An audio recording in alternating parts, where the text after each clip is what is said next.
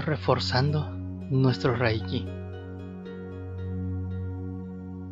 para que los símbolos y la energía Reiki puedan quedar patentes en ti y al mismo tiempo puedan tener mejores resultados, se recomienda lo siguiente.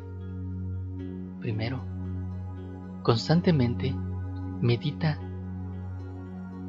en los símbolos, ya que te ayudarán a activar el kundalini, el cual es la energía propia de nuestro ser y que activa todos nuestros chakras, comenzando por el chakra raíz o muladhara, accediendo a través del sushuma por medio de ida y pingala, hasta llegar al saharara o chakra coronario.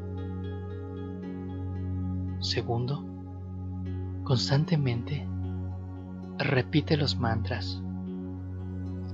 Ten presente que Seiheki activa la fuerza interior que está presente en cada ser. Tercero, trabaja constantemente con los símbolos en ti mismo y en otras personas. Recuerda, practica con otras personas cuando ya hayas recibido la iniciación. Y no olvides trabajar a diario tu auto-reiki y una sanación a distancia. Y cuarto, cuando te encuentres por la calle a alguien que parezca estar enfermo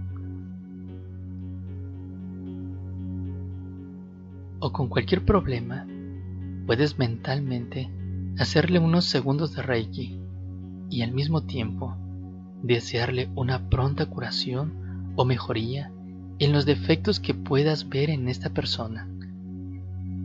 Recuerda que aunque sea breve, le debes pedir permiso desde tu ser interno. Por ejemplo, una cojera, algún defecto que impida movimientos naturales en su cuerpo, aunque eso no sea una enfermedad, sino un problema físico. También podemos desearle mejoría y darle las bendiciones de Reiki. No te preocupes si esa energía Reiki es o no aceptada por la persona a quien se la envías. Esa energía nunca se pierde. Los maestros y la Madre Tierra la reciclan enviándola a donde se necesite. Pero tú ya has actuado como canal energético. Por lo tanto, cada vez que te empeñes en el Reiki, avanzas y te elevas un poquito más.